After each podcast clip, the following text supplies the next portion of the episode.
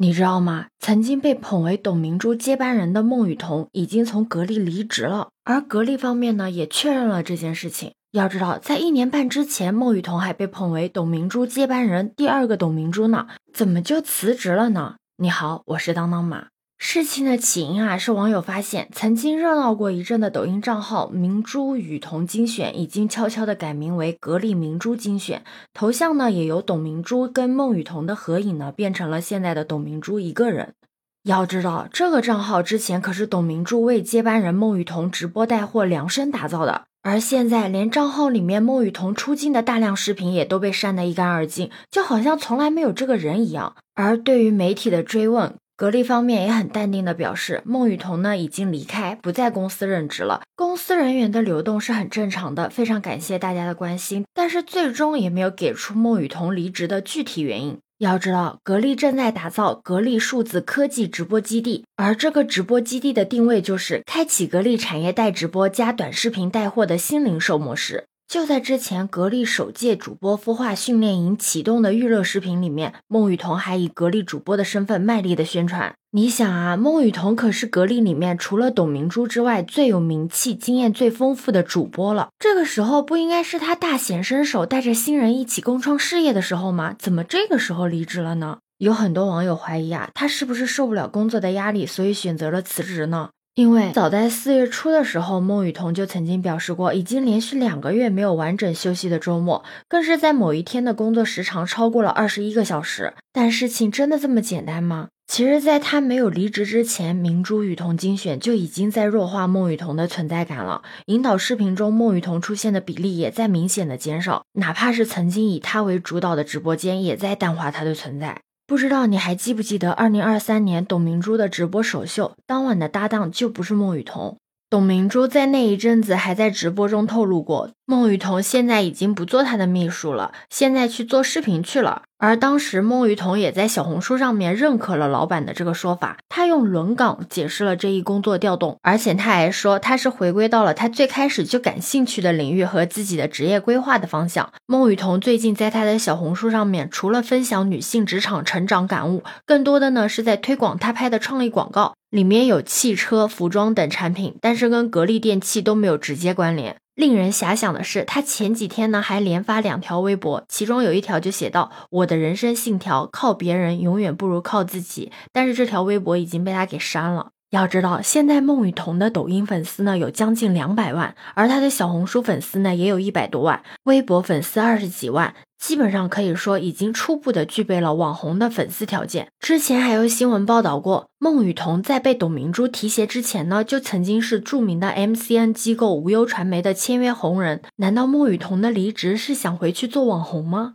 不知道离开了董明珠之后，孟雨桐的后续的发展规划会怎么样？我相信你最开始知道孟雨桐的时候，也是因为二零二一年董明珠在格力产品新闻发布会上对着台下的媒体和嘉宾说：“我要向大家介绍我的秘书，我希望他能在我身边，我要把他培养成第二个董明珠。”当时这个话语一出啊，可以说是震惊了网络。孟雨桐的抖音账号三天涨粉超过了八十万，可以说那个时候也是她的高光时刻了吧。虽然当时孟雨桐通过微博做出了回应，说这个所谓的第二个董明珠的称谓啊，她表示内心非常的惶恐。但这第二个董明珠的帽子呢，就让大家对她有了一个更大的期待。更别提那一阵子，董明珠跟孟雨桐可以说是形影不离，直接把舆论值给拉满。当时也有人说啊。这其实就是一场炒作，目的呢就是为了直播带货，孵化自己的网红。后续格力电器也确实申请注册了多个关于孟羽童的商标，比如说什么明珠羽童。孟雨桐、雨桐等等，用途分类涉及包括了广告销售、科学仪器、方便食品等。之后呢，格力还在抖音、快手上面注册名为“明珠雨桐精选”的账号。再之后就是直播带货了，可以看得出来，这就是专门为孟雨桐打造的呀。账号前期呢，也只围绕着孟雨桐一个人进行，所有的商品也都是由他来介绍。有网友就说了，这不妥妥的工具人吗？但是也有网友说了，能被大佬利用的本身就表达了一种能力，确实的确不是人人都可以被大佬给看上的。孟羽童一九九九年出生于河北石家庄。除了文化课之外呢，他还培养了摄影、骑马、跳伞、中国舞等多种爱好。二零一七年的时候，他被保送到了浙江大学，并且连续三年获得浙江大学的奖学金。更别提他民族舞过了十级，参加过《一站到底》等多档的综艺节目，还曾经在阿里巴巴、网易和联合利华等公司实习。这真的可以算得上是网友眼里的应届毕业生天花板了吧？孟羽童跟格力的渊源起源于他参加了一场职场类的节目，叫《初入职场的我们》，去应聘了格力市场营销的岗位。虽然他不是学市场营销的，但是他真的做足了功课。他对市场营销呢有着自己的理解。他把自己比喻成一个鸳鸯火锅，就是有热情的一面，也有稳重理智的一面。在面试环节，更是在一脸严肃的董明珠面前大跳女团舞。董明珠后来评价这次舞蹈，她认为啊，一个敢于在面试场合跳舞的人很有个性，她就是要这样的人，这样的人才最有价值，这才有了后来孟羽童入职格力，被捧为第二个董明珠的故事。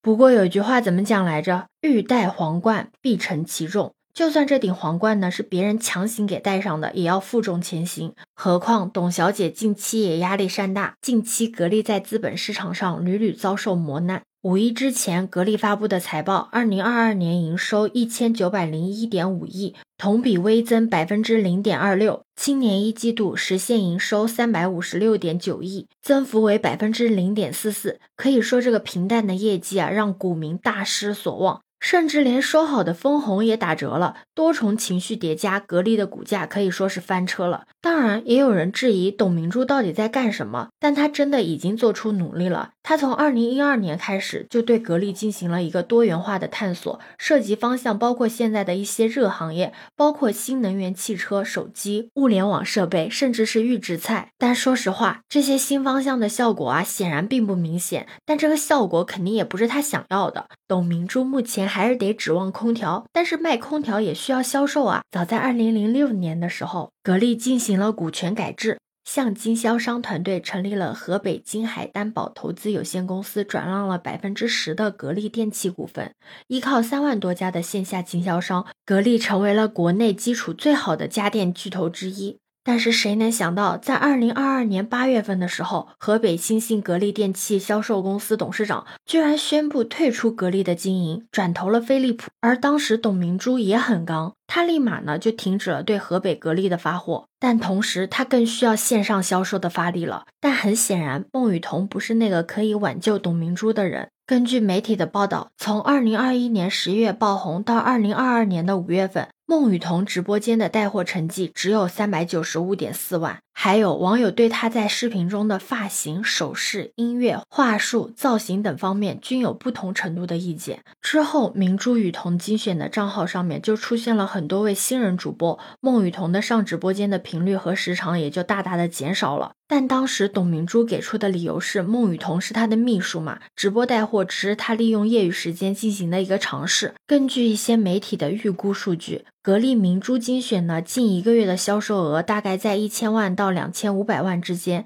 怎么说呢？孟羽童在格力的结局，或许在他被捧为第二个董明珠的那一刻开始，就已经被写好了剧本。毕竟职场里面是没有完不成老板任务的接班人。对此，你有什么看法呢？可以把你的想法留在评论区哦。如果你喜欢我的话，也可以在我们常用的绿色软件搜索“当当马六幺六”，就可以找到我哦。欢迎你的订阅、点赞、收藏、关注。这里是走马，我是当当马，拜拜。